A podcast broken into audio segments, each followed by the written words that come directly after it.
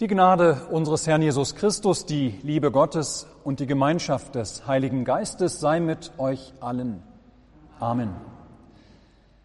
Hört Gottes Wort, das dieser Predigt zugrunde liegt. Es steht geschrieben bei St. Markus im zwölften Kapitel.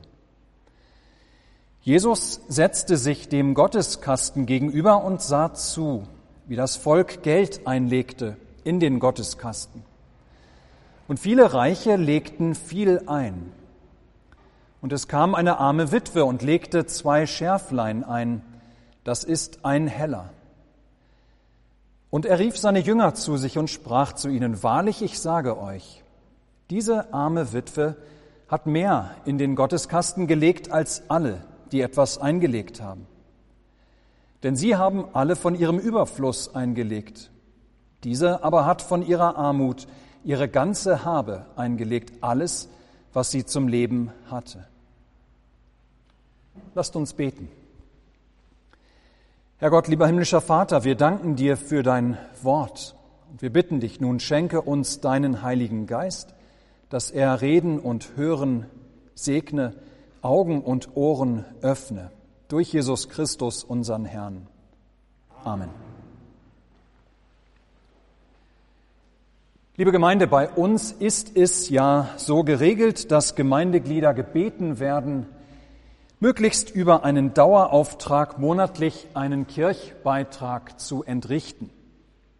Dazu wird beim Ausgang an jedem Sonntag eine Kollekte erhoben, steht beim Ausgang ein Kollektenkorb oder zwei bereit, damit jeder Gottesdienstbesucher auch eine Spende für die Gemeinde oder für irgendwelche speziellen Projekte der Gemeinde oder Kirche machen kann. Wie wäre es wohl, wenn wir öffentlich machen würden, was jedes Gemeindeglied an Kirchbeitrag zahlt? Ja, wie wäre es wohl, wir würden monatlich etwa im Newsletter aufführen, namentlich, die den größten oder auch den geringsten finanziellen Beitrag geleistet haben? Oder wie wäre das wohl, wenn wir beim Ausgang bei der Kirche, wenn da einer stünde, der laut ausruft, was jeder da in das Kollektenkörbchen hineinlegt? Oder aber, wie wäre das, wenn dort ein Ton ertönen würde, sobald einer einen größeren Geldschein einlegt, dass alle es mitbekommen? Gewiss würde so mancher wahrscheinlich noch einmal sein Spendenverhalten überdenken, es gegebenenfalls noch anpassen. Auf jeden Fall würden wir wohl an der einen oder anderen Stelle staunen, wie manche viel geben, wo wir es gar nicht unbedingt gesucht haben, und andere hingegen kaum oder gar nicht zum Gemeindehaushalt und zu den Kollekten beitragen. Ihr Lieben, was für uns Gedankenspielerei ist, das wurde damals tatsächlich so oder zumindest ganz ähnlich praktiziert. Im Tempel von Jerusalem gab es eine Schatzkammerhalle. Und dort standen 13 posaunenförmige Geldbehälter, in die man seine gesetzlichen Abgaben machen konnte, legen konnte, also die Abgaben, die das Gesetz gefordert hat von den Juden. Aber es gab auch Spendenbehälter für freiwillige Spenden. Wahrscheinlich in der Nähe dies, des letzten dieser 13 Spendenstöcker ähm, oder sogar in der Nähe des letzten dieses, des 13. Spendenstocks, der für freiwillige Gaben bestimmt war, ja, in der Nähe sitzt Jesus und beobachtet das Volk, wie es dort in diesem 13. Spendenstock Geld einlegt. Ja, bekommt mit, was wofür und in welcher Höhe gegeben wird, denn die Kollekte wurde so entgegengenommen, man überreichte seine Gabe dem diensttuenden Priester, der sich die Höhe und den Zweck der Abgabe nennen ließ, der dann auch die Echtheit des Geldes prüfte und das Geld dann in den jeweils in Frage kommenden Geldbehälter einwarf. Zugegeben, das, was Jesus macht, das ist wohl nicht die ganz feine Art, dass er da sitzt und zuguckt, was sie da für freiwillige Kollekten geben, die Menschen an diesem Tag. Andererseits war gerade das oft gewollt von den Menschen, dass sie gerne es hatten, dass andere mitbekamen, was man da so gespendet hat.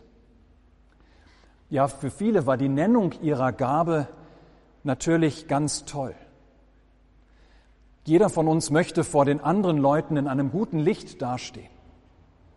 Warum nicht auch über die Kollekte gut dastehen? Ja, warum nicht auch dadurch vor den Leuten glänzen, indem man zeigen kann, guckt mal, was ich da gerade freiwillig gebe als Gabe an Gott. Ja, guckt mal, was ich da gerade eingelegt habe in den Opferstock. Was Jesus dabei beobachtet, ist für ihn interessant genug, darüber einmal mit seinen Jüngern zu sprechen. Und so ruft er sie zu sich und er teilt seine Beobachtungen mit ihnen. Viele Reiche, so sagt er, haben viel eingelegt. Die allermeisten haben aus ihrem Überfluss ihre Kollekte gegeben. Das heißt, viele haben ordentlich gespendet. Aber es tut ihnen nicht sonderlich weh, was da in den Opferstock hineingelegt wird von ihnen. Nein, es fehlt ihnen dadurch nicht unbedingt etwas. Es ist nicht so, dass sie das groß spüren würden. Es bleibt immer noch genug, wahrscheinlich mehr als genug übrig. Ja, sie haben alle aus ihrem Überfluss gegeben, sagt Jesus. Ja, nicht wahr? Es ist leicht zu geben, wenn man viel hat. Denken wir an Bill Gates. Er hat von seinem Vermögen schon wahnsinnig viel abgegeben. Das sind unendlich hohe Beträge, die er gemeinnützig gespendet hat in den letzten Jahren. Viel mehr als die meisten anderen superreichen Menschen. Und das ist durchaus lobenswert und wird hoffentlich immer wieder auch gewürdigt. Aber er zählt trotzdem immer noch zu einem der reichsten Menschen der Welt. Ja, es ist leicht, viel zu geben, wenn man viel hat, wenn genug oder sogar mehr als genug für einen selbst übrig bleibt.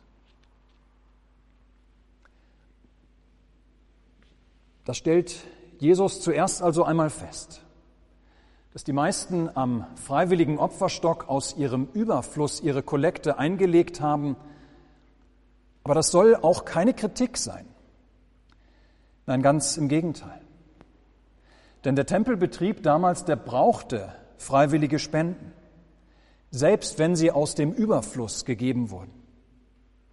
Ja, sogar wenn dahinter unlautere Motive standen, dass manche vielleicht nur geben, damit sie gesehen werden vor anderen Menschen, dass sie zeigen können vor anderen, wie viel sie geben können. Dennoch, das Geld wird gebraucht. Und es ist gut, dass sie spenden. So wie heute die Gemeinde und die Kirche unser Geld braucht, damit die Kirche ihre Arbeit tun kann, die ihr aufgetragen ist von ihrem Herrn. In alle Welt zu gehen und durch die Verkündigung des Evangeliums zu Jüngern zu machen, alle Völker. Ja, das ist die Aufgabe der Kirche und dafür braucht sie Geld. Auch diverse Non-Profit-Organisationen brauchen unsere Spenden für die Armen und Bedürftigen in unserem Land und vor allem auch, um mit, ähm, mit den Spenden auch das Leid und das Elend in aller Welt zu lindern. Uns ist viel gegeben, von uns wird man viel erwarten. Und es ist von daher auch in Ordnung, wenn Spenden und Kollekten aktiv eingesammelt werden, wenn gezielt für Projekte zum Spenden aufgerufen wird. Denn das kennen wir von uns selbst, wir, es fällt uns leichter, Geld zu geben, wenn wir wissen, dass mit diesem Geld etwas Gutes getan wird, wenn wir wissen, wohin dieses Geld im Einzelnen geht, wenn es an sinnvolle Institutionen und gute Projekte geht. Ja, wenn wir sehen beispielsweise, dass das Geld ganz konkret im Dienst des Evangeliums steht oder andere Menschen oder einer Sache damit geholfen wird, hinter der wir stehen. Ja, dann lässt es uns viel leichter die Stimme in unserem Innern zum Schweigen bringen, die uns vorhält, du hättest vielleicht doch lieber an diesem Geld festhalten sollen. Du weißt doch nie, wozu du es nicht noch hättest gebrauchen können. Die meisten geben aus ihrem Überfluss, stellt Jesus fest. Viele Reichen oder viele Reiche legen dabei viel ein und das ist gut. Denn das Geld wird benötigt. Aber dann berichtet Jesus noch seinen Jüngern von einer Witwe, die auch Geld in den Spendenstock gelegt hat. Und hier wird die Geschichte sehr spannend. Denn ihr Lieben, Jesus sieht tiefer, als wir es können. Er sieht hinweg über die Klamotten, in denen die Leute daherkommen. Er sieht hinweg über den Schmuck, den die Menschen tragen, die dort Geld einlegen. Er sieht nicht nur, wie viele Münzen und in welcher Größe die Menschen da in den Opferstock Geld legen und wer wohl das meiste einwirft. Nein, er sieht noch tiefer. Er sieht das Herz an. Er sieht, mit welch einer Gesinnung die Menschen ihr Opfer bringen. Und so kann er von einer Witwe, die zwei mini kleine Münzen dem Priester überreicht, so kann er von ihr sagen, dass sie mehr gegeben hat als alle anderen, die etwas eingelegt haben, selbst als die vielen Reichen. Ja, genau das hatte er nämlich beobachtet, wie diese eine Witwe dahergekommen war. Sie trägt keine schicken Klamotten. Sie trägt keinen teuren Schmuck. Sie halt, hält nicht etwa einen Geldbeutel voller Münzen bei sich für das Opfer, dem Priester zu überreichen, sondern in ihrer Hand hat sie nur zwei kleine Kupfermünzen, zwei Lepta, das waren die kleinsten Münzen, die es damals gab. In heutiger Währung war das nicht einmal ein Euro, den sie dort einwirft. Ja, wir können uns vorstellen, wie das für sie peinlich gewesen sein wird, dem Priester oder als der Priester fragt nach ihrer Spende und dass sie wahrscheinlich so leise wie nur möglich, dass gerade noch der Priester es hören kann, nennt, dass sie bloß zwei Lepta dabei hat, die sie einlegen möchte. Jesus, der tiefer sieht, als unsere Augen sehen, weiß, dass diese beiden Lepta allerdings alles ist, was die Witwe noch hatte an diesem Tag.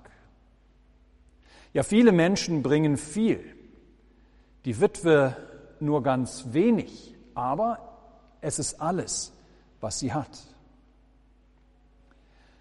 Und so bringt die Witwe im Unterschied zu den anderen im wahrsten Sinne des Wortes ein Opfer. Ihre Spende kostet sie etwas. Ja, sie spürt die Folgen, wenn sie sich heute kein Essen mehr kaufen kann. Nein, die Witwe, die tatsächlich alles einwirft, was sie hatte, gibt nicht aus ihrem Überfluss. Sie geht nicht etwa nach Hause, wo sie noch genügend Geld im Portemonnaie hat, mit dem sie sich noch etwas Schönes kaufen kann oder sich zur Belohnung ein Eis gönnen kann. Nein, dieses, was sie dort gerade eingeworfen hat, war alles gewesen, was sie gehabt hat. Jesus lobt ihr Verhalten. Aber es geht nicht um das Geld, das sie einwirft, es geht nicht um die Summe. Denn realistisch betrachtet sind diese paar Cent, die sie einwirft, keine große Hilfe. Das ist kein Betrag, über den der über oder der das Herz des Kassenprüfers des Kassenführers höher schlagen lassen würde. Jesus aber hebt das Vertrauen hervor, das durch das Verhalten der Witwe zum Ausdruck kommt. Auch wenn es kein großer Betrag ist, Für die Witwe war es ein größerer Betrag und es war alles, was sie hatte zum Leben. Dahinter steckt ganz bestimmt ein Dank gegenüber Gott, dass sie ihm an diesem Tag alles zurückgibt, was er ihr zuvor hatte, zu, ähm, was er ihr zuvor hatte zukommen lassen. Aber vor allem steckt hinter diesem, hinter dieser Gabe der Witwe ein ganz großes Vertrauen. Ja, ganz offenbar weiß sich die Witwe so sehr von Gott gehalten und von Gott getragen und in ihrem Leben versorgt, dass sie tatsächlich alles einwerfen kann, was sie hat. Sie weiß, dass sie einen Vater im Himmel hat, der immer wieder aus einem Überfluss gibt, gerne aus einem Überfluss gibt, der kein Ende kennt. Sie weiß, dass sie einen riesengroßen, einen unermesslich großen Schatz im Himmel hat. Ein Schatz, den kein Rost, den keine Motten, den keine Inflation ihr nehmen kann. Und hängt deshalb nicht an den irdischen Schätzen. Ihr Lieben, darin ist die Witwe uns ein Vorbild und soll sie uns immer wieder ein Vorbild sein. Diese Frau, die ja auch eine ihrer beiden Münzen hätte zurückbehalten können für sich, die aber stattdessen alles gibt, was sie zum Leben hat. Ja, darin soll sie uns ein Vorbild sein, dass auch wir unser Herz nicht allzu sehr an die irdischen Dinge hängen, ohne die wir oftmals meinen, nicht auskommen zu können. Wir haben einen Vater im Himmel, der verheißen hat, dass er für uns sorgt. Aber bevor wir allzu sehr glorifizieren, was die Witwe hier tut, müssen wir noch mal genauer hinschauen. Ja, gewissermaßen ist ihr Verhalten lobenswert. Das Vertrauen, das sich in ihrem Opfern zeigt, das ist vorbildhaft. Aber was sie tut, das ist nicht unbedingt klug. Die Witwe hätte das Geld oder zumindest einen Teil des Geldes sparen können. Es ist nicht viel, aber jedes bisschen hilft. So könnte sie vielleicht einen kleinen Puffer sich aufbauen für schlechte Zeiten. Vielleicht hat sie irgendwann sogar so viel zusammen, dass sie von den Zinsen leben kann oder aber, dass sie zumindest ihren Lebensunterhalt damit ergänzen kann. An anderer Stelle wird Jesus sagen, dass wir klug sein sollen, gerade auch im Umgang mit Geld. Ja, wie Kinder dieser Welt, sagt Jesus, sollen wir klug sein. Wir sollen rechnen, wir sollen klug handeln. Wir sollen, sagt Jesus, zum Beispiel die Kosten für einen Turm überschlagen, bevor wir anfangen, diesen Turm zu bauen, damit wir nicht etwa irgendwann vor der Blamage stehen, den Turm nicht zu Ende zu bringen, weil wir die Finanzen dafür nicht haben. Aus diesem Grund ist das, was die Witwe an unserer Stelle tut, für uns nicht unbedingt eins zu eins nachahmenswert. Wir sind von Jesus nicht dazu aufgerufen, in einem Schlag unser gesamtes Vermögen etwa der Kirche zu übertragen, zumindest nicht zu unserer Lebzeit. Wovon sollen wir denn morgen leben? Wovon unsere Kinder ernähren, die von uns abhängig sind, die uns brauchen? Ja, wovon sollen wir Steuern zahlen, wodurch der Allgemeinheit auch gedient ist? Wovon soll die Kirche morgen leben? Nein, liebe Gemeinde, wir werden unser Predigtwort, wir werden diesem Predigtwort nicht gerecht, wenn wir einfach nur die Witwe als Beispiel uns vor Augen führen würden, wie wir es mit unserem Spenden machen sollen. Was sie tut, das sollen wir nicht eins zu eins ihr gleich tun. Sie bleibt uns auf jeden Fall ein Vorbild. Sie kann uns dabei helfen, hier und da weniger verkrampft an unserem Geld festzuhalten. Und helfen auch daran, uns zu erinnern, dass Gott doch unser Leben trägt und erhält. Dass Gott unser Leben sichert und nicht unser Vermögen. Die Witwe kann uns auch darin ein Vorbild sein, dass wir von ihr lernen, das, was wir selbst von Gott haben, gerne auch als Dankopfer darzubringen. Nicht als etwas, womit wir Gott irgendwie, von Gott irgendwie etwas erkaufen wollen, sondern tatsächlich als Dankopfer. Als ein Opfer, mit dem wir Gott danken für das, was er uns geschenkt hat in dieser Zeit und vor allem auch mit seinem Sohn in der Ewigkeit. Ja, lernen können wir von der Witwe durchaus. Aber Markus berichtet dieses, diese Begebenheit aus einem nochmal anderen Grund. Und da erkennen wir, dass es in diesem Bericht gar nicht so sehr vorrangig um diese Witwe geht. Nein, schauen wir noch einmal auf den letzten Vers, ihr Lieben.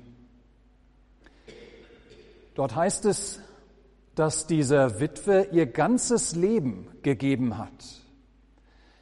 In einer sehr auffälligen Formulierung. Damit ist gemeint, dass sie alles gegeben hat, was sie zum Leben hatte. So ist es ja auch übersetzt in unserer Luther-Übersetzung und so habe hab ich es eben verlesen. Aber wörtlich steht hier, sie hat ihr ganzes Leben gegeben. Ja, das ist eine auffällige Formulierung und die lässt aufhorchen. Vor allem, wenn wir dazu den Kontext beachten, in dem unser Predigtext steht.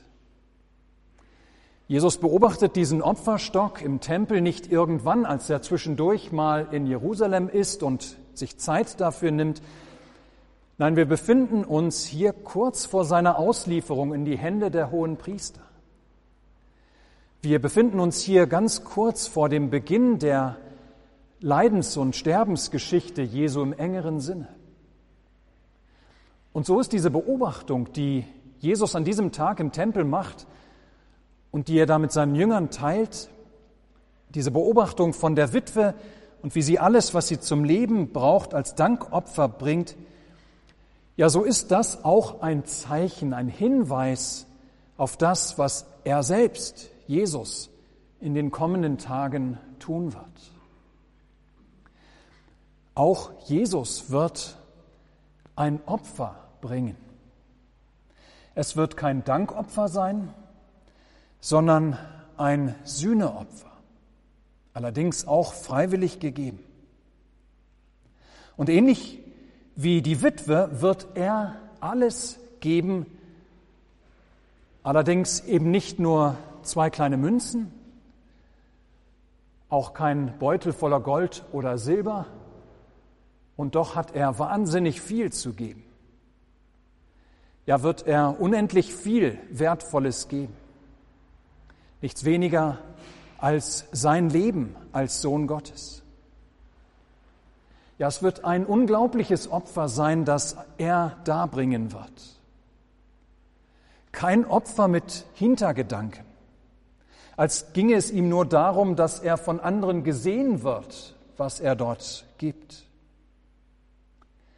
Kein halbherzig gegebenes Opfer. Kein Opfer, das nur aus dem Überfluss gegeben wird.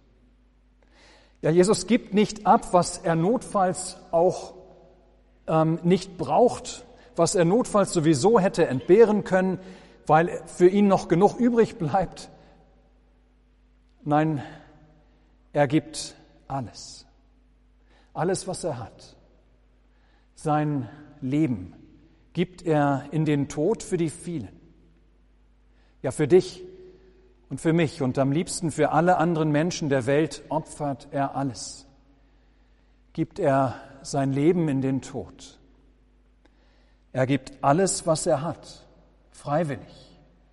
Er hält nichts zurück. So groß seine Liebe zu uns. Liebe Gemeinde, was bleibt von diesem, von dieser sogenannten Geschichte von dem Schärflein der Witwe? Möge sie uns immer wieder neu unsere Spendenbereitschaft kritisch in Frage stellen und gegebenenfalls auch korrigieren, dass wir von ihr lernen. Möge diese Geschichte uns aber auch und vor allem immer wieder an den erinnern, der dadurch, dass er alles gab, unsere Erlösung gewonnen hat. Amen. Und der Friede Gottes, welcher höher ist als alle Vernunft, bewahre eure Herzen und Sinne in Christus Jesus. Amen.